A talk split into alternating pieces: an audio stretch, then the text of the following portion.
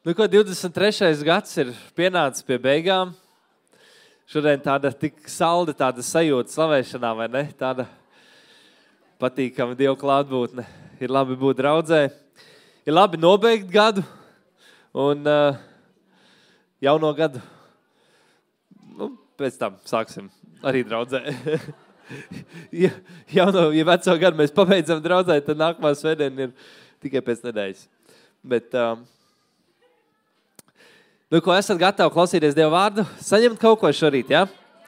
Un um, man šodienā ir vēsts priekš jums, ja tu esi no draudzes Dieva mājas, ja tu esi draudzes loceklis, tad šodienā tā vēsts ir tā ļoti īpaši specifiska priekš tevis.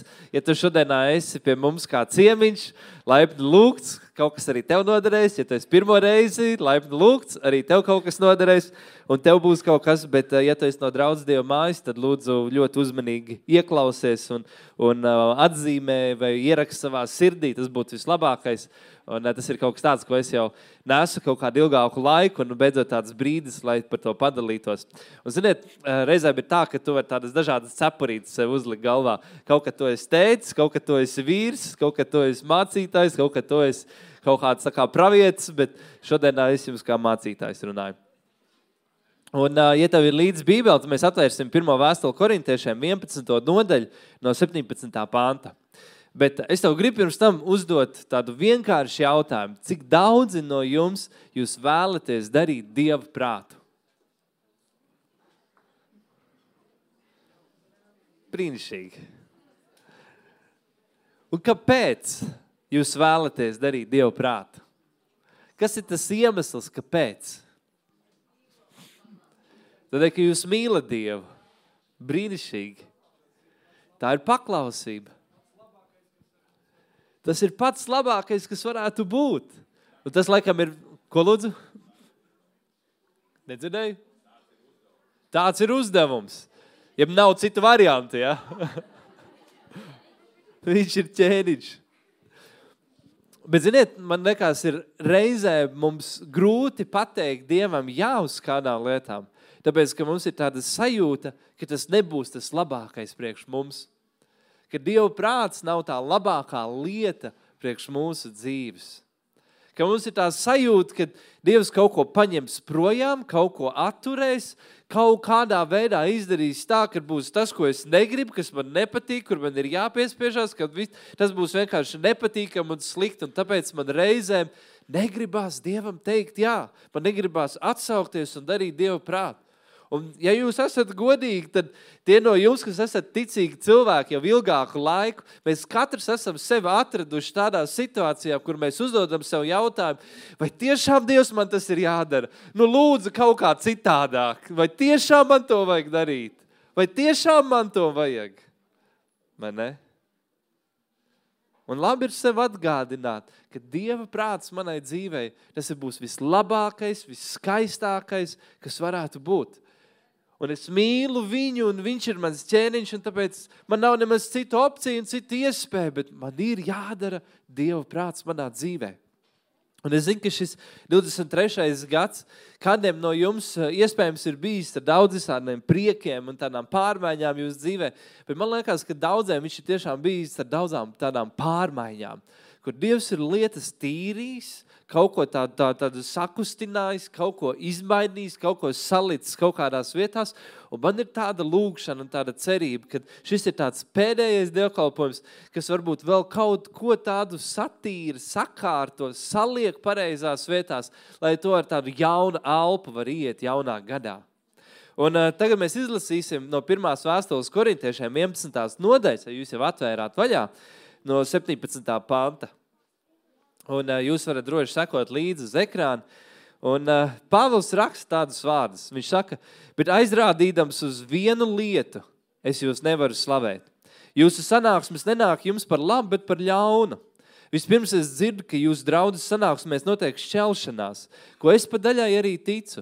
Novirzieniem arī jābūt, lai taptu redzam jūsu starpā ticībā rūdītie, kad jūs sanākat kopā, tas nav iespējams turēt tā kunga mīlestību. Jo mīlestam notiekot, katrs steidzas paņemt savu pašu ēdienu, un tā cits paliek nēdis un cits piedzers.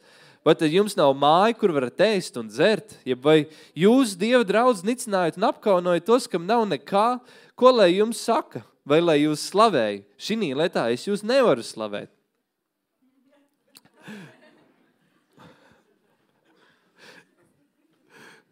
Brīnišķīgi, vai ne? Un uh, Pāvils iesāk un runā par tādu vienkāršu draudzes ikdienas dzīvi. Un viņš ir runājis daudz visādus svarīgus vārdus korintiešu vēstulē. Viņš ir daudz ko pamācījis, daudz ko atgādinājis, daudz ko vērtīgu viņš ir rakstījis un norādījis uz daudzām lietām. Viņš ir iedrošinājis un paskubinājis cilvēkus un, un norādījis to, kā tas ir, kā pienākās dzīvot ar Jēzu, kā pienākas dzīvot ar Kristu. Un tad viņš saka, 11. nodaļā, viņš saka, ka ir kāda lieta, ko es jums visiem gribu aizrādīt, ko esmu dzirdējis jūsu, lab, jūsu vidū, kas notiekās, kas nav laba lieta. Un burtiski kāds pieēdz un kāds piedzeras un kāds paliek bešā. Viņš saka, viena lieta ir tāda, ar ko es jūs nevaru slavēt. Ir kaut kāda viena lieta, ka pēc jūsu kopā sanākšanas beigās jums pat nenāk par labu. Un kas burtiski notika korintiešu draudzē? Nu, tā pilnīgi simtprocentīgi līdz galam mēs nevaram pateikt, kas tieši bija, bet, bet eh, tāda noprotot no tās situācijas, kam viņi gāja cauri, eh, var saprast to, ka eh, pirmai draudzē viņi svinēja tās augto mīlestības mīlestību, agapes mīlestību. Un tie bija tādi svētki, ko viņi svinēja savā starpā, ko viņi regulāri piekopa, kur viņi lauza maizi, baudīja pateicībā Dievam. Un no vienas puses tā, tas bija vienkārši ēšana kopā, vienkārši ēdiens, vienkārši maizīte, zupiņa, vai es nezinu, vai viņi zupiņa ēda tur tajā laikā, bet uh, varbūt kādu mērcīti un kādu gaļiņu un varbūt ir kaut kāds, nu viņi ēda kopā un pie reizes tā visa vidū viņi arī lauza maizi un pateicās Dievam par to, ka viņš ir devis savu dēlu, par to, ka Kristus asins un miesa tika salausta par mums, par mūsu grēkiem. Tas bija tāds piemiņas mieles, kur viņi pateicās Dievam par to, ko viņš ir darījis. Apsi darbos ir uh, rakstīts tā, otrajā nodaļā no 41. panta, eh, kas viņu vārdus uzņēma tos kristīju, un tanī dienā tiem pievienojās ap 3000 dvēseles, kā liels cilvēku daudzums pievienojās draudzēji. Un te rakstīts kādas lietas, ko viņi darīja, un tie pastāvēja apstuļu mācībā, sadraudzībā, maizes laušanā un lūkšanā. Tādas četras vienkāršas lietas, ko draudzes darīja savā starpā. Viņi pastāvēja apstuļu mācībā, viņi turējās pie vārda, bija kādi, kas mācīja, bija kādi, kas klausījās. Viņi turpināja uzņemt sevī to, kas ir apstuļu mācība, to, kas ir Dieva vārds, un mācījās. Viņi turēja sadraudzību savā starpā, viņi pavadīja laiku kopā, viņi, viņi veica maizes laušanu un viņi kopīgi lūdz Dievu. Maizes laušana, tad uh, tas, kas šeit ir minēts, tas ir vakarēnēs. Tas ir tāds svēts, bijājams mirklis, kad viņi lauza maizi un pateicās par to, ko Kristus ir darījis. Taču pēc tam 46. pantā rakstīts ir mazliet tālāk, ka viņi mēdz ikdienas vienprātīgi sanāk templī, un tad pa mājām tie lauza maizi un baudīja barību ar gavilēm un vientiesīgu sirdi, slavēdam Dievu, un viņi bija ieredzēti visā tautā. Bet tas kungs ikdienas pievienoja viņiem tos, kas tika izglābti. Tas nozīmē, ka viņi nāca kopā un viņi lauza maistu, ko jau mēs eh, lasījām, ko mēs zinām, kad viņi ir lauza, viņi pieņēma vakarēdienu, bet viņi arī baudīja barību ar gavilēm un vientiesīgu sirdi. Mēs draudzē ļoti labi pazīstam to, ko tas nozīmē nākt kopā un baudīt barību. Vai ne? Mēs esam labi baroti šeit. Mēs tam mīlam to, mēs tam ticam, mēs to darām un turpināsim darīt. Un ir kādi cilvēki, kas saka, ka draudz paliks lielāk, tad jūs gan vairāk neēdīsiet kopā, bet nu redzēsim. Es vienmēr gribu teikt, nē, mēs vienalga ēdīsim kopā. Mēs sanākam kopā, mēs baudam barību. Un ir no vienas puses tāda barības baudīšana, svinēšana, priecāšanās, un otrs puses ir vakarēdienas, kur mēs pieņemam un pateicamies par to, ko Jēzus ir darījis. Uh, Pirmā draudzene to sauc par mīlestības mīlestību, agapes mīlestību. Un ir kāds teologs, um, viņš rakstīja tādus vārdus, ka vairums teologu viedoklis sakrīt, ka agapes mīlestam, kurā bija ne tikai maizes, maize un vīns, bet visādi ēdieni, bija dubults mērķis – apmierināt izsalkumu un slāpes un sniegt sajūtu kristīgai brālībai. Šāda mīlestības noslēgumā maize un vīns tika pieņemts saskaņā ar tā kungu pavēli, Un pēc pateicības Dievam tika ēsts un dzerts par piemiņu Kristum, kā īpašs līdzeklis sadraudzībā ar pašu kungu un caur viņu vienam ar otru. Tas agapes mīlestības, tas mirklis, kad draudzes sanāk kopā, baudīt barību. Tas nozīmē, es nāku ar pateicību un ar slavu Dievu priekšā un sadraudzībā vienam ar otru. Un tas bija tas, ko pirmā draudzene darīja, un trešajā gadsimtā tikai tā, tas tika atdalīts viens no otra. Kad tika nošķirts, kad ir vakarēdienas, kad ir atsevišķs svēts sakraments, kas nav daļa no kopīgas ēšanas. Lai nu kā tas arī nebūtu, pirmā šī draudzene, Korintas draudzene, ir rakstīts, ka ir viena lieta, kas viņiem nenāk par labu. Viņi atnāk un kādi pieēdās, pārēdās, kādi piedzerās, pārdzerās un kādi paliek bešā. Un, kad mēs domājam par vakarēdienu, tad liekas, nu, kā, kā tas īsti ir. Tu to mazo maizītes gabaliņu tur stāv, tu kā paņem tur to mazo glāzīti vai no tā kausa.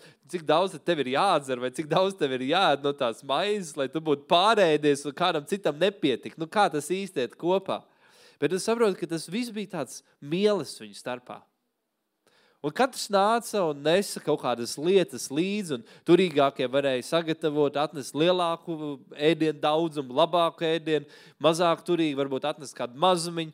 Un tad, kad nāca pie galdiem, tad uh, tie turīgākie, ietekmīgākie, bagātākie bija tie, kas uh, iespējams bija tie, kas skrēja pie galda, ņēma sev, grāba sev ēdienu, ņēma savējo, kārtīgi paēda, svinēja kārtīgi svēks, un tad bija kādi nabadzīgāki, kādi turīgāki, kas varbūt nebija iespēja viņiem daudz ko atnest. Viņi dabūja kādu knapu atlikumu, dabūja kaut ko, ko varbūt viņi paši bija atnesuši, un viņi palika bešā. Bet tāds, tā, tā kā tāda dalīšanās, jeb šķelšanās draudzē. Bija kādi, kam bija daudz un pārticība, bija kādi, kam trūka un nepietika. Un tāpēc Pāvils arī raksta šeit, 20, um, viņš saka 18. pantā, vispirms es dzirdu, ka jūsu draudzes sanāksmēs notiek šķelšanās, ko es pa daļai arī ticu. Viņš saka, nāk šķelšanās, nāk tāda sadalīšanās, ka ir kādi, kas ir kā pelnījuši vairāk, dabū vairāk, vairāk iegūst, un ir kādi, kas nedabūna. Viņš saka, novirzieniem arī jābūt, lai taptu redzam jūsu starpā ticībā rūdītie, un, un kad to izlast, tad uh, brīžiem tā kā, nu, nevar līdz galam īsti saprast, ko viņš saka, bet tā citādāk to 19. pantu varētu izlasīt, ka jūsu starpā ir šķelšanās. Tas ir sagaidāms, un tam ir iemesls, un nav iespējams no tā izvairīties pie kritušā cilvēka dabas. Kad novirzieni un sektas, tur burtiski tiek lietots vārds sekta, jeb tā kā dažādi tādi grupējumi veidojas draudzē. Un to mēs sagaidām, lai tie, kas ir patiesi kristieši, tikt atdalīti no tiem, kas tādi nav. Saku, un draudzē veidojās kaut kāda tāda nošķiršana, lai varētu redzēt, kas tad ir īstie ticīgie. Un kas ir tie, kas nu, tikai atnāk padeldēt krēslu, soli. Kas atnāk kaut kādu citu motīvu vadīt, kas atnāk uz draudzi vai uz, nu jā, kas atnāk uz draudzi citu iemeslu dēļ. Kur ir īstie ticīgie, kur ir tie īstie kristieši, kur ir tie, kas savu dzīvi patiešām ir nodevuši Kristum, kur ir tie, kas iet šo šauro ceļu, un kur ir tie, kas meklē vieglāku izēju, kur meklē vieglāku ceļu, kur meklē kaut kādu komfortu, mierinājumu vai vēl kaut ko, bet viņi nemeklē Kristu. Un tā ir tā atšķirība vai tā šķelšanās, kas parādās draudzē, un tas ir tas, par ko Pāvils šeit runā. Viņš nerunā par to, ka ir tāda, tā kā, o, ir garīgāki cilvēki, un tad ir tādi mazāk garīgi. Ir tie, tie, tie, tie nu, kā kādreiz sauc, ir tie garīgie, un tad ir tie lai, tie, tie parastie mirstīgie cilvēki, tie, tie nu, jūs sapratāt. Kāda, es vienmēr lasīju, man likās, ka tas ir apmēram tāds. Tāda ir tā šausma, tāda ir tie, ka, nu jā, nu, tā kā, vai tu piederi pie tiem garīgajiem, tiem īpašajiem, vai tu esi varbūt tur mazāk garīgs, un tev tādas mazāk garīgas lietas vajadzīgas, tur interesē, tur tādas piena vajadzīgas tikai tā. Bet ne, viņš runā par to, ka ir kādi, kas ir patiesi ticīgi, un ir kādi, kas nav. Un tas rada šaušanos draudzē. Tas ir tas, kas rada tādu, tādu sadalīšanos. Un cita veida dalīšanās draudzē nevajadzētu būt. Kristus lūdza un runāja par to, lai mēs kā draudz, lai mēs būtu vienoti, lai mēs būtu viens. Lai nebūtu bagātie, nabagie, lai nebūtu gudrie, negudrie, lai nebūtu vecie, jaunie, lai nebūtu latvieši, krievi, lai nebūtu viena valoda, otra valoda, bet lai mēs kopā būtu vienoti Lai draudzē nav tāda grupiņa, tāda grupiņa, tāda grupiņa, tāda grupiņa. Lai draudzē nav jaunieši, young adults, seniori un, un, un pusauģi un pusmūži un, un, un vēl visādi. Kad draudzē mēs esam viens. Tas ir tas, par ko Kristus runā. Tas ir tas, par ko Kristus nomira. Tas ir tas, par ko runā vakarēdienas. Ka mēs laužam vienu maizi, mēs dzeram no vienas Kristus asinīm. Mēs esam viens viņā. Un tā šķelšanās, kas parādās, tā parādās tajā, kur ir kāds, kurš ir savu dzīvi nodevis Kristum un grib ar viņu staigāt, un ir kādi, kas nāk tikai deldēt baznīcas soliņu. Un tas vienmēr parādīsies mūsu cilvēcīgā, kā es lasīju tajā grēkā kritušā cilvēka dabas dēļ, tas parādīsies draudzē. Kurā pusē būsim mēs? Kas mēs esam. Un, zini, es tev gribu šo vēlreiz tādu atgādināt, runāt uz tevi, ejot jaunā gadā, kurā pusē tu atrodies. Vai tu esi tajā pusē, kur tu esi izlēms darīt Dievu prātu savā dzīvē? Vai tu esi tajā pusē, kur tu esi savu dzīvi nodevis Jēzum? Un tu dzīvo ar viņu, tu seko viņam, tu staigā ar viņu, tu savu dzīvi esi devis viņam, un tu sauc viņu, un esi darījis viņu par savas dzīves kungu un ķēniņu. Vai tu esi otrā pusē, kur tu meklē kaut ko vieglāku, ērtāku, patīkamāku, komfortablāku, skaistāku? Vai tu esi izdarījis izlēmu vienkārši, vai tur, vai tur kas, lai ko tas arī maksātu, es staigāšu kopā ar Dievu vai arī tu rausties, nezinot, pa kuriem tu ej. Kāpēc radās tādas šķelšanās? Tādas trīs vienkāršas lietas ir. Pirmā lieta ir, cilvēki mīl varu, popularitāti. Nevelti baznīcas vēsturē, tajā brīdī, kad baznīca tika pasludināta kā oficiāla reliģija, baznīca tika piepludināta ar cilvēkiem, kas nāca nevis lai meklētu Dievu, bet nāca tāpēc, ka tas parādīja kaut kādu statusu sabiedrībā. Tas, tas runāja kaut, kādu, kaut ko pateicis par tevi. Mūsdienās ir tāds teiciens, ko esmu dzirdējis, ko kāds cilvēks saka, ja, tu, ja tu, tev neizdodas būt par veiksmīgu mūziķu, tad ej kristīgajā mūzikā un varēsi kļūt par veiksmīgu mūziķu tur.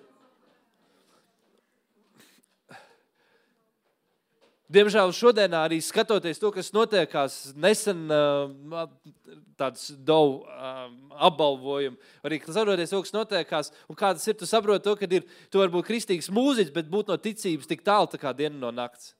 Liekas, kā tu vari dzīvot nesavienojamas lietas, kā tu vari atrasties tur, bet cilvēks mīl varu un popularitāti, un tāpēc viņš reizē meklē kaut ko, kas varētu viņam nākt par labu. Man uh, augstskolā, kad es mācījos uh, par ekonomiku vadību, mums pasniedzējs mācīja un teica, ātrākais veids, kā iegūt lielu bagātību, ir izveidot jaunu reliģiju. Ja tu spēj kontrolēt cilvēka skatījumu uz dzīvi, ja tu spēj kontrolēt viņa reliģiskās domas, viņa reliģisko viedokli, tu spēj kontrolēt to cilvēku. Un tev sāk piemist vara, autoritāte un spēja ietekmēt. Nevelti Bībeli runā un dod tik daudz konkrētas norādes uz to, kādi ir draudzes vadītāji. Un tas nevar būt kurš katrs cilvēks. Un reizēm tas ir tik bijājami un tik ļoti atbildīgi saprast, ieraudzīt un paaugstināt kādu tādā amatā. Tāpēc, kad vara un popularitāte, cilvēku mīlestība pret varu un popularitāti ir viena no lietām, kas rada to šķelšanos. Otra lieta - cilvēki vairāk pieķeras reliģiskiem līderiem, nevis pašam Kristum. Cilvēki vairāk pieķerās kādiem cilvēkiem, viņi grib sekot kādiem cilvēkiem, viņi grib klausīties kādu cilvēku viedokli. Viņiem ir svarīgāk, ko kādi cilvēki pateiks, nekā ko pats Kristus saka. Viņi nevis pieķerās Kristum, bet pieķerās cilvēkiem.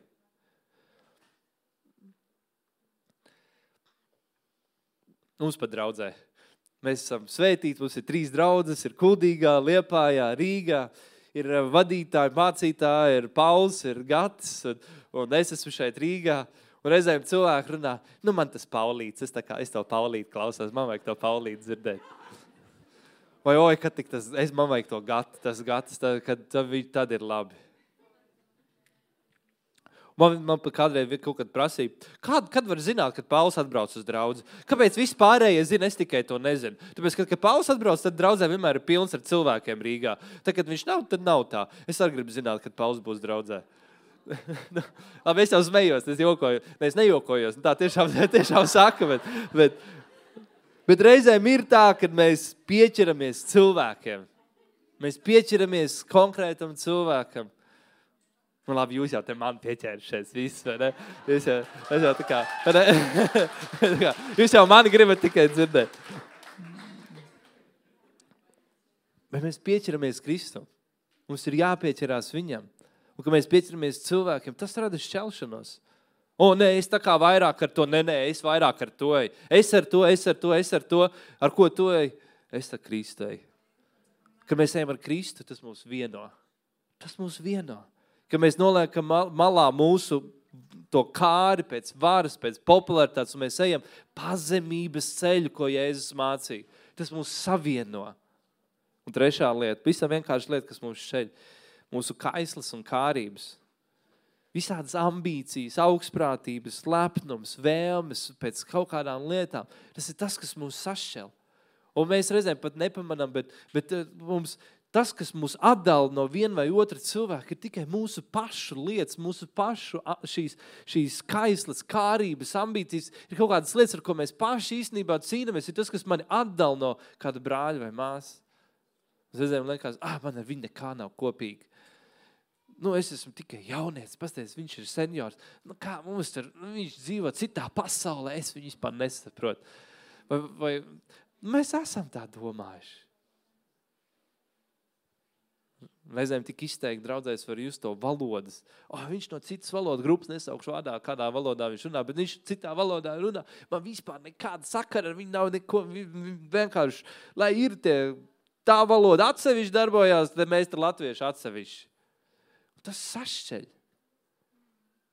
Bet, mēs noliekam malā tās mūsu kārības, mūsu kaislas, tas, kas mūs aizdedzina mūsu sirdīs, mēs noliekam to malā, tas mūs savieno tas mūs vieno.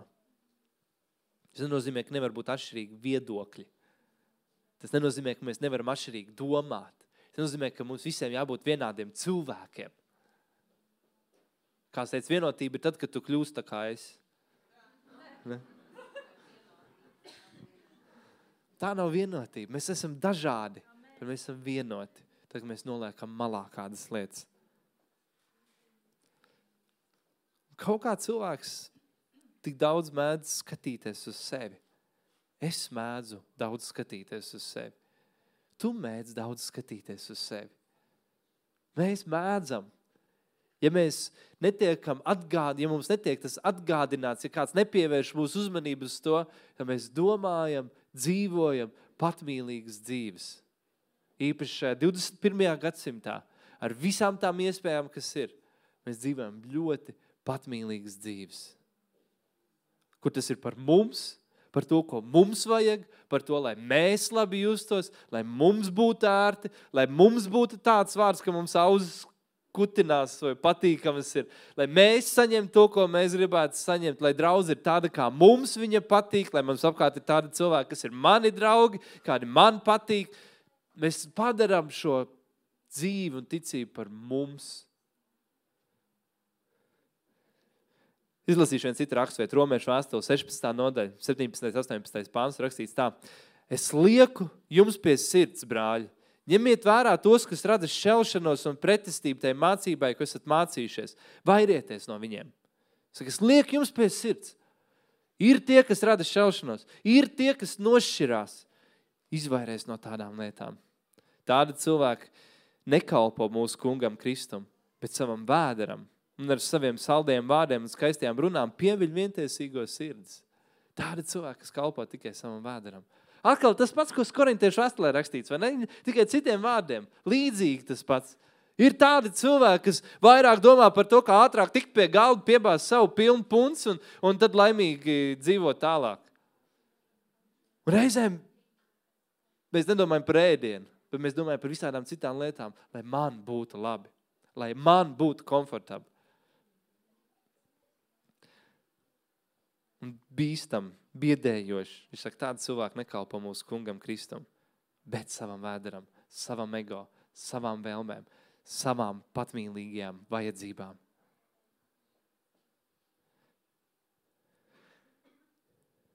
Un tad turpināsim. Pirmā vēstule korintiešiem. Un tagad uz to skaisto pusi. 11. nodaļā, tur 33. pants. Pāvils tā kā nobeidz, viņš saka, tāpēc, mani brāļi, kad jūs sanākat uz mīlestību, tad gaidiet cits uz citu.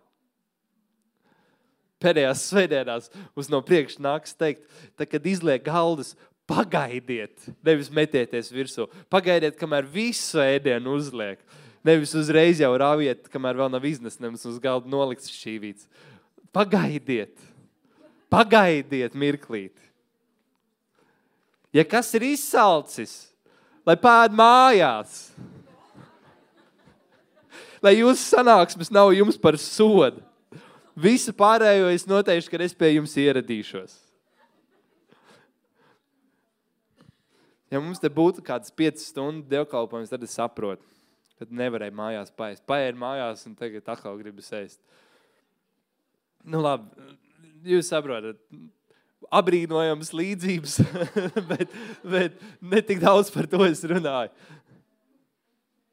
Un arī kā Pāvils saka, tāpēc, man brāļi, kad jūs sanākat uz mīlestību, tad gaidiet cits uz citu. Man liekas, tas, kāda ir Kristus sirds, tas, kā Kristus mūs pārveido, tas, kādus Kristus veido mūs, kā Mārcis teica dievkalpojuma sākumā par Paulu, kurš teica kādu divas nedēļas atpakaļ, par to, ka debesīs mēs nenonāksim tad, kad mēs būsim pietiekuši daudz pierakstus uztaisījuši, lai gan es jums to vienmēr atgādinu. Lai mēs nenonāksim debesīs, tad, kad mēs būsim pietiekuši labi zināsim Bībeli no galvas, vai tad, kad mēs mācēsim pareizos vārdos lūgt Dievu, vai tad, kad mēs mācēsim kaut kādas visādas lietas izdarīt, vai būsim pietiekuši daudz svētdienās uz draudzi nākuši. Bet mēs, viņš pārveido mūsu raksturu, viņš pārveido mūsu sirds, viņš dara mūs sev līdzīgus. Kā Bībelē rakstīts, mēs tiekam pārvērsti no godības uz godību, no spožuma uz spožumu. Tas ir Kristus darbs mūsos, ka mēs nedzīvojam tikai tādi, kādi mēs esam, cilvēcīgi krituši grēkā. Mēs nedzīvojam tādu, mēs tiekam darīt svēti, mēs tiekam darīt, kā ir Kristus. Kā Bībelē rakstīts, ka mums ir Kristus prāts, kad es sāku domāt, kā viņš domā, es sāku dzīvot, kā viņš domā. Kad vairāk es iedomājos par saviem bērniem, tad, kad viņam ir divi gadi, man visu laiku ir jāsaka, aizēj izdara to, aizēj izdara to, aizēj izdara to, bet es gaidu to brīdi, kad tas bērns izaug, lai man vairāk nebūtu viņam jāsaka, kas viņam ir jādara. Viņš jau zina, viņš jau saprot, saprot, viņš jau redz, viņš jau domā tā, kā es domāju.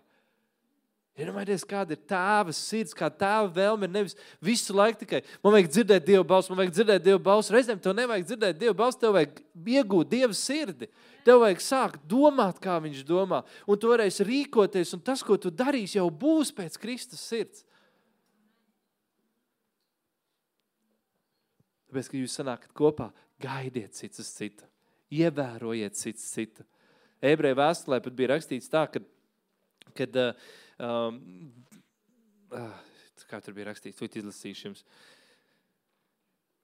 Uh, desmitajā nodaļā viņš saka, turēsimies nešaupīgi pie cerības apliecināšanas, jo uzticams ir tas, kas apsolīs, un vērosim cits citu, lai paskubinātu uz mīlestību un labiem darbiem neatstādam savus sapulces, vērosim, pievērsim uzmanību, skatīsimies, ievērosim, skatīsimies viens uz otru, redzēsim viens otru, gaidīsim cits uz citu.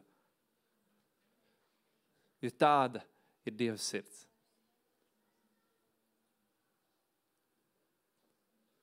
Iedomājieties, pats Jēzus, viņš nāca virs zemes. Un rakstīts Bībelē, viņš nāca Nevis lai viņam kalpotu, bet lai viņš kalpotu. Viņš nāca pie savējiem, un tie viņu nepazina, tie viņu neuzņēma. Bet viņš atnāca, lai kalpotu cilvēcei, lai atdotu sev par cilvēci. Kā tev liekas? Tagad tu lūdz, Dievs, es gribu darīt tavu prātu. Jūs visi pacēlāt roku. Nu, lielākā daļa vismaz. Jūs teicāt, Dievs, es gribu darīt tavu prātu savā dzīvē. Dievs, es gribu dzīvot ar tevi kopā. Es atrodu sev tajā pusē, kur es esmu nodevis savu dzīvi Dievam. Tad tu zini, kurien ved tavu dzīvi? Uz to, ka tu nodod sevi par citiem. Es atceros, kādā reizē pastaigājos pa, pa, pa parku, vienkārši lūdzu Dievu tām. Un Dievs pēkšņi uzrunāja un tā norādīja. Ziniet, ir atklāts grāmatā rakstīts, ka ir upe, kas plūst no Dieva troņa. Bet jūs zināt, kādā virzienā plūst upe? Uz leju. Upe vienmēr plūst uz leju. Mums tā sajūta ir, kad mēs, mēs gribētu tikt paaugstināti. Mēs gribētu būt ievēroti. Mēs gribam būt kaut kas dzīvē. Bet tā upe, kas plūst no dieva troņa, viņa vienmēr plūst lejup. Nevelti Bībeli runā, lai tas, kas grib būt pirmais, lai ir kas? Lai ir visu kalps. Vai ne?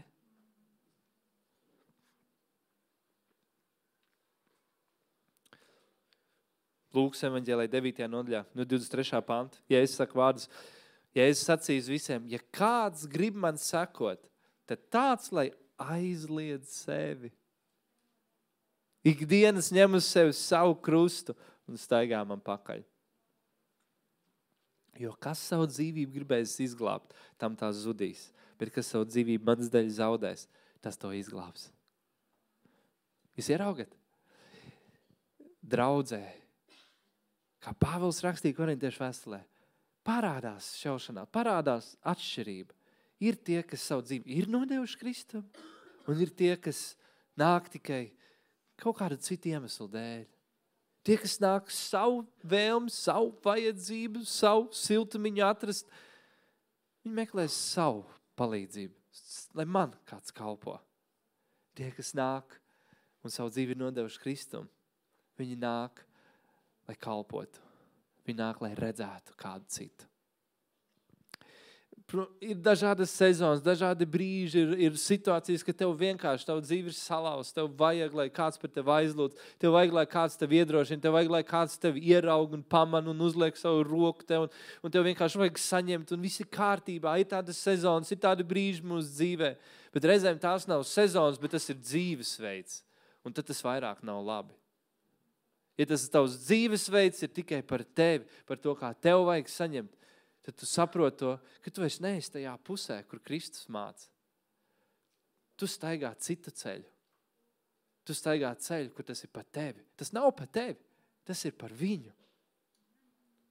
Un, draudzē, es nevaru tev citu lietu atgādināt, kā atgādināt to, ka tas viss ir par viņu. Tava dzīve ir par viņu. Mēs ar Kristu esam miruši. Tagad ar viņu kopā mēs dzīvojam. Galtiešiem 2.20. Jo, ja tu ar Kristu esi miris, dzīvos ar viņu. Filipiešu vēstule otrā nodaļa no pirmā panta. Neuztraucies, es vairs daudz nerunāšu. Tad mēs varēsim ēst. Filipiešu vēstule otrā nodaļa no pirmā panta. Tur rakstīts ir tā ja nu ir kāds iepriecinājums Kristū, ja kāds mīlestības mierinājums, ja kāda gara sadraudzība, kāda sirsnība vai līdzcietība, tad piepildiet manu prieku, turēdamies vienā prātā, lolodam vienu mīlestību, dvēselēs vienot ar vienu mērķi, nestrīdēdamies, ne tukšā lielībā, bet pazemībā, cits citu uzskatīdam augstāk par sevi. Viņš runā par to vienotību mūsu starpā. Tālāk, 4. pantā, neraudzīdamies katrs uz savām, bet arī uz citu vajadzībām. Savā starpā turēt tādu pat prātu, kāds ir arī Kristu Jēzu, kas Dieva veidā būdams neturēja par laupiem līdzināties Dievam, bet sevi iztukšoja pieņemdams kalpa veidu, tapdams cilvēkiem līdzīgs. Un cilvēku kārtā būdams viņš pazemojās, kļūdams paklausīgs līdz nāvei, līdz pat krusta nāvei. Saka, tur ir tādu pašu prātu. Tev nav jākļūst kā kāds labs cilvēks. Tev nav jākļūst kāds es esmu. Tev jākļūst kā Kristum. Kāds viņš bija? Viņš nāca un pazemojās līdz pēdējiem. Viņš nāca un atdeva savu dzīvi par tiem, par ko viņš mīlēja. Viņš nāca un deva savu dzīvi par mums, ko viņš nosauc par saviem draugiem.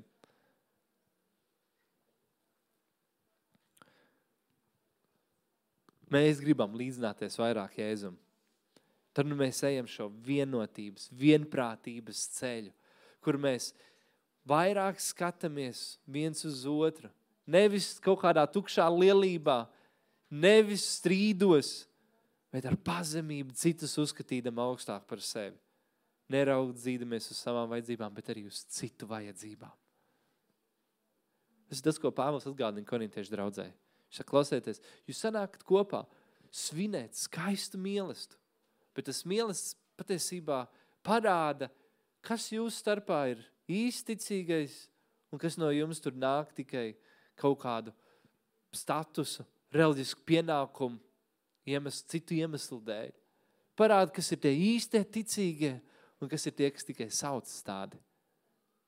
Tad es jums atgādinu, viņš saka korintiešu draudzē, kad jūs sanākat pie šī mīlesta, tad gaidiet cits uz citu, ievērojiet viens otru. Nekalpojiet tikai savam vēderam, neparūpējieties tikai paši par sevi, bet skatieties viens uz otru. Un tā jūs veidojat vienotību un vienprātību savā starpā lai jūs esat viens, kā es esmu viens, kā Jēzus mācīja. Saprotat? Kapiš? Skaisti vārdi, vai ne? Skaisti. Es atceros, man liekas, ka ir kaut kas tāds arī, kas kādreiz senākās paudzēs latviešiem bija tāds ļoti kaut kur tā dziļi raksturoja viņu dzīves, kad mēs vienmēr latvieši mēģināja arī palīdzēt viens otram. Uh, vai tas būtu, būtu lauku, viensētas vai tā, bet latvieši mēģināja palīdzēt viens otram. Nevelti latvieši tomēr nāk no tādās brāļa draudzes atmodām. Ir kaut kas tāds, ko Dievs ir rakstījis tādā latviešu identitātē, bet šodienā, man liekas, 21. gadsimtā mēs esam tik ļoti paši par sevi, tik ļoti uz sevi koncentrēti, iespējams, dēļ, dēļ lielajām pilsētām vai, vai citu kaut kādu iemeslu dēļ, bet mēs esam tādā citā laikā. Es atceros, uh, man pirmais mācītājs, kad bija mazs puika vēl draudzē, kur es gāju, viņš stāstīja kādu stāstu par savu, saviem vecākiem. Un, uh, viņi dzīvoja tādā divu stāvu dzīvoklītī, maziņš parasts dzīvoklīts, uh, tur, uh, kas tas sanāk, tur pie, pie, pie Dominas apmēram. Uh, tur uz Raunas ielas aiz Domīnas. Viņi tur dzīvoja, esmu tur daudz reizes bijis tajā dzīvoklītī. Viņš saka, vienā reizē kaut kāda radinieka brauca ceļojumā, un uh, tur lielais autobus brauca kaut kurien ceļojumā, un viņš saplīst, un viņš nekur tālāk netiek. Un, uh, un tie radinieki zvana, nu, ka tāda situācija, ir autobus saplīs, un tagad viņš ir remontā, un tagad ir reku pilns autobus ar visādiem ceļotājiem, un, un nav kur palikt. Un viņš saka, nu, nākat pie mums gulēt. Un, uh, un burtiski kaut kādi 45 cilvēki, tas dzīvoklis no vienas vietas vienkārši cilvēki visur guļ. Virtuve, abas istabas, gaiteņi, visur vienkārši guļ te. Nu, mums nav nekā daudz, bet tas, kas ir, nākat droši, nākat guļiet pie mums. Man liekas, ir kaut kas tāds, ko mēs esam zaudējuši. Ir kaut kas tāds, kur mēs tik daudz domājam par to, kas ir ērti, komfortabli, patīkami, labi, kas mums izdodas, vai sanāk, vai nesanāk. Un to mēs pieņemam, pārējo mēs tā kā, nu, nē. Bet tā nē, mēs esam citādāk mācījušies Kristu, ka mēs nododam savu dzīvi un redzam otru augstāk par sevi, ka mēs kalpojam viens otram. Un tam vajadzētu raksturot tavu dzīvi. Tam vajadzētu būt tavā dzīvē. Un es nesaku, ka tas tev nav. Es nesaku, ka tu esi to pazaudējis. Es nesaku, ka tev nav tāda lieta tavā dzīvē. Ir kāda no jums, kas ir vienkārši citā līmenī pa mani, vienkārši kā jūs kalpojat un noliekat sevi un atdodat un redzat citu viens otru un, un ir fantastiski, bet tas ir atgādinājums vēl, ja vajag kaut ko satīrīt šajā sirdī. Es tev to nepateikšu, tev neviens nenorādīs ar pirkstu un šodien nekritīs un neteiks, lai gan viens otrs varbūt padomā, bet neviens tev neko neteiks šodienā. Bet tu sakārto savu sirdi, lai tu vari iet jaunā gadā, zinot, es eju, ejot Dieva plānā, Dieva gribā savai dzīvē, kļūstot viņam līdzīgāks. Amen.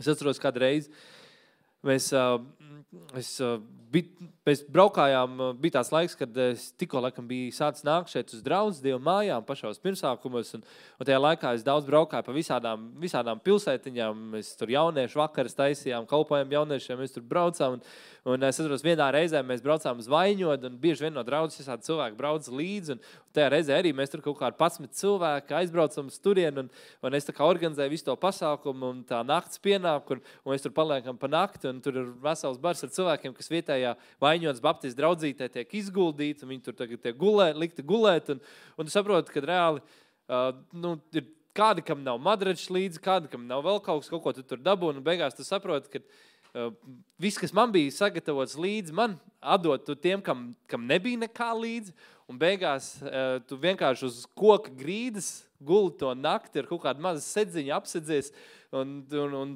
un kaut kādas divas reizes naktī skrien lejā, piemest malku, lai tikai būtu kaut kāda siltuma saglabāta tajā ēkā, un nākamajā rītā tu dabūsi sludināt. Un, uh, un tu saproti, brīnišķīgi iespēja, un es tur tā guļu, un esmu diezgan, nu, neesmu apmierināts līdz galam ar to situāciju. Bet atkal un atkal tu saproti, nē, tas ir pareizi. Es to nesaku vienkārši nu, kaut, kā, kaut ko par sevi pateikt, bet, bet tā ir tāda apziņa, ar kuru mums vajadzētu dzīvot. Otrs vispirms, un tad es. Otrs vispirms, un tad es. Iedomājieties, kāda, kāds stāvoklis būtu draudzē. Iedomājieties, kāda vienotība varētu būt mūsu vidū, ja mēs teiktu, otrs vispirms, un tad es. Otrs vispirms, tad es.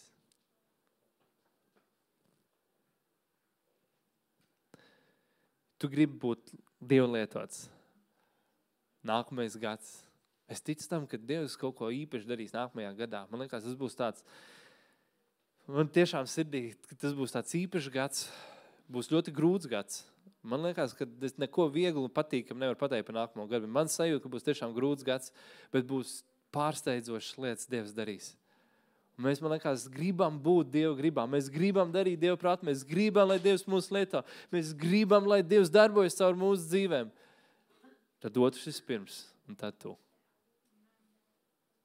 Tas ir kā balsts, tas ir kā likums, tas ir kaut kas tāds, kam ir jābūt ierakstītam tavā sirdī. Jo tāds bija Jēzus. Tu saki, nu, man tā nav, man nav tāda dāvana. Tā nevar būt ja tu esi pieņēmis Jēzu, ja Jēzus dzīvo tavā sirdī, tad tā Kristus daba nāk tevī.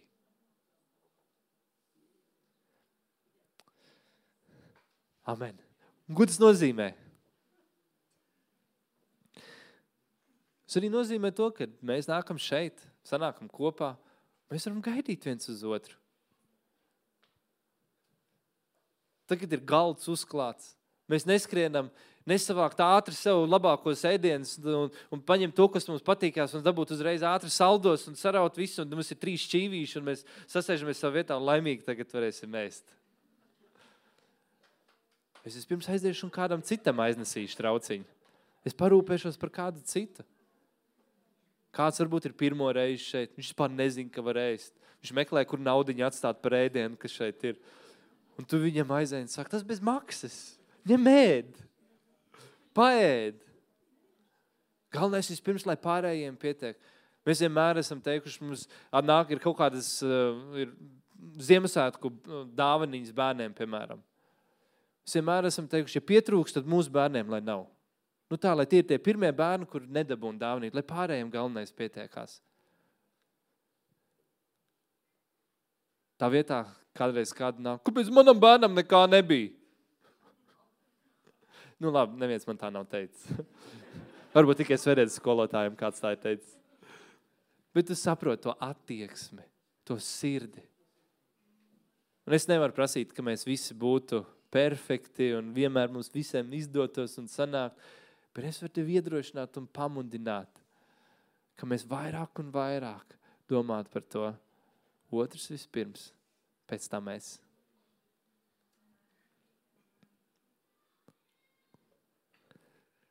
Tad, kad mēs sanākam kopā draudzē, es nemēģinu vienmēr atrast savu to drošo draudziņu, draugu pulciņu, Bet es ieraugu, kur varbūt kāds ir sēž viens pats, kāds varbūt ir atnācis un viņš nepazīst nevienu. Es pieeju parunāties, es pieeju iepazīties. Es pieeju un atnesu glāzi tējas, kaf, krūzīt, kafijas glāzi, krūzīt vai porciju zupiņus vai vēl kaut ko. Es atnāku iepazīties, parunāties. Cik daudz no jums jūs esat kādreiz aizgājuši uz kādu draudzi, kas ir jauna draudzes, nevienu nepazīst, varbūt kādā ceļojumā vai vēl kaut kur. Esat kādreiz bijuši tādā vietā, jūs aiziet, un tev ir pilnīgi svešs, tu esi jaunā vietā. Kā tu jūties tur? Vai tu aiziet uz turieni, vai tu pēc tam esi gājis projām ar tādu, tā jau forši slavēšana, dievkalpojums, bet nu kaut kā, neviens, nevienu neiepazinos, ar nevienu neprunājos. Kā, nu tā, visi tādi paši par sevi, visi tur draudzējās, ātri aizgāja projām. Vai es kādreiz jūtos, es atnāku un tā pievēršu uzmanību. Man tā, man tā, tā kā man ieaicina tur, man parāda, kur apsēsties, man, man uh, piedāvā kaut ko, man uzdāvina kaut ko, man parunājās. Es jūtos tā kā gaidīju, man pēc tam uzaicina vēl ciemos, man, man vispār aizbrauc uz citu zemi, man pēc tam vēl uzaicina mājās, un es esmu brauc vietējo kultūru izbaud. Ir kādam tā bijis? Kā tas liek tev justies? Vienā gadījumā, otrā gadījumā, Kā tu lietas justies cilvēkiem, kas atnāk šeit? Otrs vispirms, pēc tam mēs.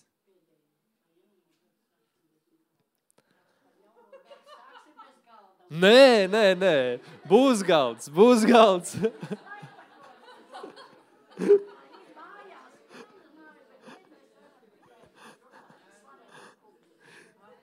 Ir labi, slavēt, bet mēs ēdīsim arī šeit. Vai ne?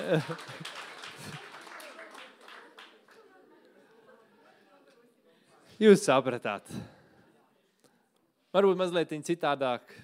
Bet man liekas, tas tik ļoti tas, ko Pāvils runāja Korintas draudzē, tik ļoti vajadzīgs arī dzirdēt reizēm mums pašiem. Atgādināt mums pašiem. Nevis es tikai steidzos, nevis es tikai domāju par sevi, par saviem, par savu ģimeni, par saviem kaut kādiem draugiem un tā. Bet es, gribu, es ieraugu kādu citu īpašu. Mēs priecājamies par to, ko Dievs dara draudzē. Mēs priecājamies, kad uh, nāk jauni cilvēki. Prieks redzēt, ja tu esi šodienā šeit pirmo reizi, mums ir liels prieks tevi redzēt. Mums parasti ir arī citas tēmas. Uz prieks tevi redzēt. Bet mēs gribam ieraudzīt viens otru. Mēs gribam saskatīt. Vai tu esi pirmo reizi, mēs gribam tevi redzēt. Vai tu varbūt nāc jau ento reizi, bet šodienā tev vajag kādu vārdu, tev vajag kādu lūgšanu, tev vajag kādu iedrošinājumu. Mēs gribam tevi redzēt, ka mēs varam būt blakām. Nevēl te Dievs ir radījis draudzi. Man divas dienas atpakaļ man viens cilvēks prasīja, kas tev ir draudze? Pasaki, vienā vārdā, kas tev ir draudze? Un man uzreiz man bija tikai viens vārds, kā es varu atbildēt, kas man ir draudz. Man draudz ir ģimene. Man liekas, tā kā projām no tā perioda, kur draudze ir, ir pasākums, kur draudze ir kristīgs koncerts ar skaistu runātāju un, un, un, un brīnišķīgiem mūziķiem, un tas ir koncerts, pasākums, events vai vēl kā to nosaukt. Bet draudze ir ģimene. Tāpēc mēs ēdam, tāpēc mēs pavadām laiku kopā. Un tā ēšana tas nav vienkārši tāpēc, ka ai, mums nav ko darīt pēc dievkalpojuma, mēs ēdīsim kopā. Tāpat kā ir slavēšana daļa no dievkalpojuma, tāpat kā sludināšana ir daļa no dievkalpojuma, tāpat kā lūkšana ir daļa no dievkalpojuma, tāpat tās ēšana ir daļa no dievkalpojuma. Un dievkalpojums nebeidzās tajā brīdī, kad tiešraidi beidzās, starp citu. Tie, kas skatās, varbūt nezināja. Dievkalpojums beidzās reizēm divos, reizēm trijos, reizēm četros, reizēm līdz pieciem. Šeit vēl sēžam un runājamies un runājamies tad gan parasti nav vairs ko ēst, bet sēžam un runājamies vienalga. Un reizēm tikai tad beidzās dievkalpojums.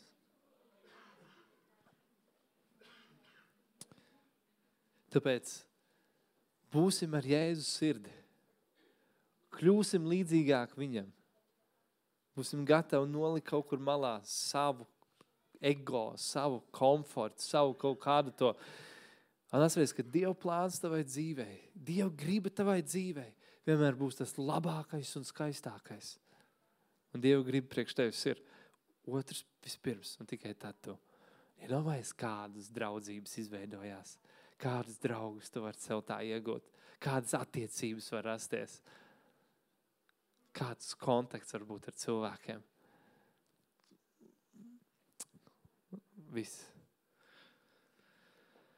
Es zinu to, ka ienākot pa šīm durvīm, ienāk cilvēki, cilvēki no draudzes, ir atnāk tādi, kas mēs esam savējie, kas atnāk ar prieku, ar gavilēm, priecādamies par to, kas ir bijis pa nedēļu.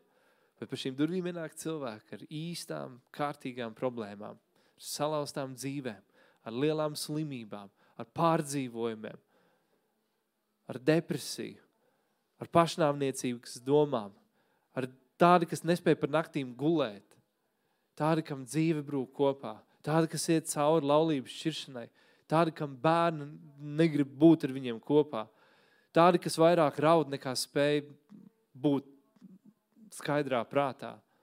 Cilvēki atnāk ar īstām problēmām.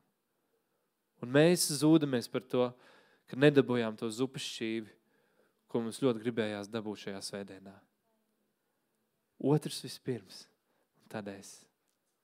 Un varbūt tavs zupas šķīvīts, ko tu aiznesīsi, iedot kādam. Tas atvērs durvis kaut kam dziļākam, kur kāds, kurš bija atnācis ar īstām problēmām, varēs aiziet ar dziedinātu sirdi, ar atjaunotu garu, ar jaunu spēku, ar mazliet lielāku cerību, ar gaišāku skatu uz rītdienu, ar pārliecību, ka viņa dzīve vēl nav galā. Tāpēc, kāds pienāca ar zupas bļodiņu. Otrs vispirms, un tad es. Tāpēc es teicu, tas ir draudzēji, pārējie varbūt kaut ko labu arī saņems priekš sevis. Bet, ja tu esi no draudzes Dieva mājas, ja tu esi draudzes loceklis, šis vārds ir speciāli priekš tevis. Ierakstot dziļi savā sirdī, jaunajā gadā. Otrs vispirms, pēc tam mēs. Visi pārējie superīgi. Tu esi foršs. Un pēdējā lieta.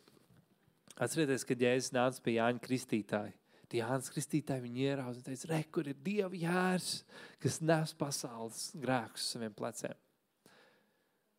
Un pēc tam Jānis Kristītājs teica, man ir jāiet mazumā, un viņam jāiet vairumā.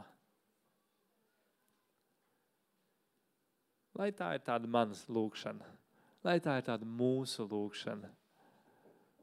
Mums jāiet mazumā, lai Kristus varētu būt lielāks manī, vairāk parādīties caur manu dzīvi.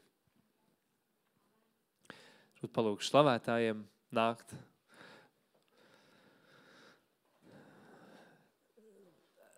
Tas ir labs vārds. Tā ir liela cerība. Nenošķir, neatrod sev tajā otrā pusē, nerad to šķelšanos, kur tev ir citas lietas svarīgākas. Esi tur, kur tu savu dzīves Kristum atdevis pilnībā, kur esi veltījis viņam savu dzīvi pilnībā, līdz galam. Un lai tas parādās tajās vienkāršajās lietās, tajos ikdienas brīžos, svētdienā pie sadraudzības galda, nāk kādi citi pasākumi, citi notikumi. Nē, es tas, kurš meklē sev, nē, es tas, kurš meklē, ka tu dabūsi to, kas ir tev vajadzīgs – Es tas, kurš sniedz, es tas, kurš dara, redz otru augstāk par sevi. Ieraugi citu, un tad skaties, ko Dievs darīs tavā dzīvē. Tad skaties, ko Dievs darīs tavā dzīvē. Salmans teica, dvēseli, kas citus veldzē, pati tiks. Kā veldzēta? Bagātīgi veldzēta. Ja tu veldzēsi citu, tu saņemsi bagātīgi pretī. Debes tēvs, Es pateicos, ka tu runā uz mums arī šajā rītā. Un tas vārds, ko tu sūtīji Korintas draudzē, ko tu runāji uz viņiem, lai nenāk viņu vidū šīs šķelšanās, bet lai viņi būtu tie, kas uzticam dzīvo kopā, vienprātībā, vienotībā, kas noliek malā savas kaprīzes, savas kārības, savas kaut kādas vēlmes, kas, kam ir jānoliek tas malā.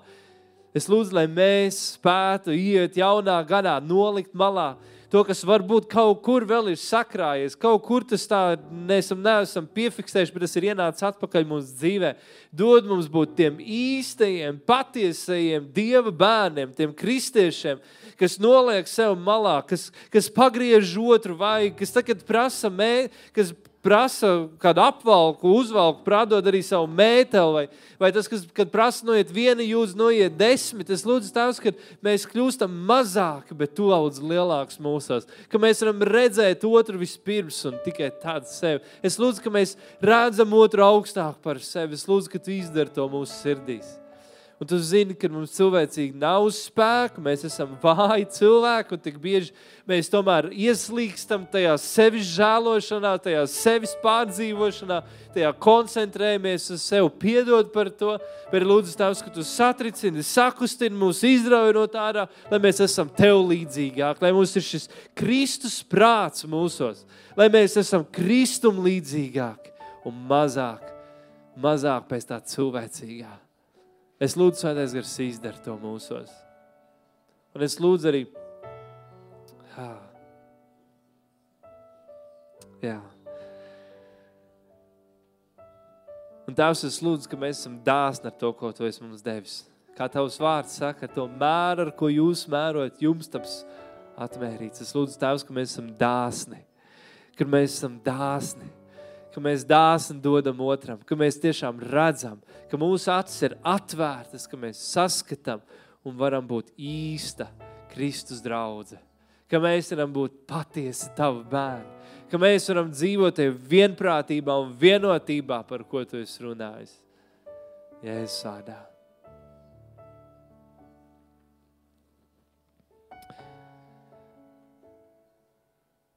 Un reizē mēs sakām, kā tad, es, kā tad es varu kalpot otram, ko tad es varētu dot, kas tad man ir? Man jau nekā nav. Bet atceries, ka Bībele runā par to, ka tās dāvans, ko viņš tev dod, tās nāk no viņa. Tās dāvans nav no tevis. Un tagad tu turpini teikt, ka man jau nav ko teikt, man jau nav ko dot. Tu domā, ka tā dāvana ir no tevis. Tu domā, ka tas, kas ir tev, tas ir no tevis. Tas nav no tevis, tas ir no viņa. Un, ja tas nāk no viņa, tad tev ir viss, kas tev ir vajadzīgs. Lai tu varētu par kādu aizlūgt, lai tu varētu par kādu iedrošināt, lai tu varētu darboties tajās gara dāvanās, kas tev ir uzticēts, lai tu varētu iedarboties ar spēku, ar gudrību, ar atziņu, ar skaidru prātu, ar, ar skaidrām domām, ka tu vari kalpot, ka tu vari lūgt, ka tu vari pasludināt, ka tu vari pravietot, ka tu vari apliecināt, ka tu vari ticēt, ka tu vari iestāties, ka tu vari stāvēt ticībā, ka tu vari atcerēties, Viņš tev viss ir devis. Tas nenāk no tevis, tas nāk no viņa. Ja tas nāk no viņa, tad tev tikai ir jāļauj viņam darboties caur tevi. Nedomā, ka tas darbosies caur tevi, kamēr tu sēdēsi savā krēslā. Tas darbosies tad, kad tu iesi, tad, kad tu atvērsi muti, tad, kad tu darīsi, tas plūdīs, tas darbosies. Jo tas nav no tevis, tas ir no viņa. Man patīk viens cilvēks, Kristaps Kalniņš patiesībā. Viņš vienā reizē teica par pravietošanu. Teica, viņam iekrita sirdī viens cilvēks. Man nav nejausmas, ko pateikt. Bet vienkārši tagad ir tāda iespēja. Man viņš iekrīt sirdī un es eju. Un ja Dievs kaut ko gribēs teikt, tad viņš man iedos. Reizēm vienkārši tev vajag spērt soli un iet. Un tu skaties. Bībelē rakstīts, atver savu muti un es to piepildīšu. Atceries, tas ir no viņa lai tas plūst caur tevi. Tāpēc mēs baudīsim vakarēdienu, bet pirms mēs to izdarīsim, es gribētu, ka šodienā mēs varam praktizēt to vienotību, to vienprātību, to, ka tu redz otru vispirms un tad sevi. Ka mēs varētu aiziet un aizlūgt par kādu. Kad tu atrodi kādu, uzliec vienkārši rokas virsū un aizlūdz. Varbūt tev vajag paprasīt, par ko man vajag aizlūgt. Kam tu ej cauri? Par ko vajadzētu lūgt? Bet uzliec rokas virsū un vienkārši aizlūdz. Ja tu esi no draudzes Dieva mājas, ej un dari. Ja tu esi ciemiņš, tu vari droši vienkārši saņemt. Mēs priecājamies, ka tu esi šeit, saņem. Bet ja tu esi no šīs draudzes, aizej, atrodi, atrodi kādu, uzliec rokas virsū un lūdz. Un lai Dievs darbojas caur tevi. Nesaka, man nekā nav. Tev ir vairāk, kā tev liekas. Aizej un izdari. Labi? Aiziet! Droši. Ceļamies kājās. Ja tev ir kāds sirdī, aizēj atrodi. Varbūt kāda nepazīstama seja. Aizēj, apsēdies blakām. Neiet tikai pie savējiem. Mūsējie draudz Dieva mājas. Neatrod tikai savējo, ko tev vērti, komfortabli, pazīstam. Aizej, atrod kādu citu. Atrod kādu, ko tu nezini. Aizej. Atrod kādu, kas varbūt ir pirmo reizi šeit. Atrod kādu, kurš varbūt ir vairākas reizes, bet tev nav bijis iespēja iepazīties. Aizej. Uzliec rokas virsū un aizlūdz. Aizlūdz. Aizlūdz. Nebaidies. Nebaidies. Aizej, atrodi kādu. Nebaidies. Aizej, atrodi kādu. Otrs vispirms, pēc tam tu. Tava lūkšana pagaidīs. Aizej un aizlūdz par kādu citu. Aizej un aizlūdz par kādu citu. Tev ir tik daudz dots. Nedomā, ka tev ir maz. Nedomā, ka tev trūks. Tev ir tik daudz dots. Aizej un aizlūdz par kādu. Ja tu esi beidzis par kādu lūgt, atrod vēl kādu. Ir kādi, varbūt, kas nespēja, kāda, kas uzreiz nepieiet kāds. Aizej pēc tam atradīs vēl kādu. Tur ir acis vaļā un aizlūdz.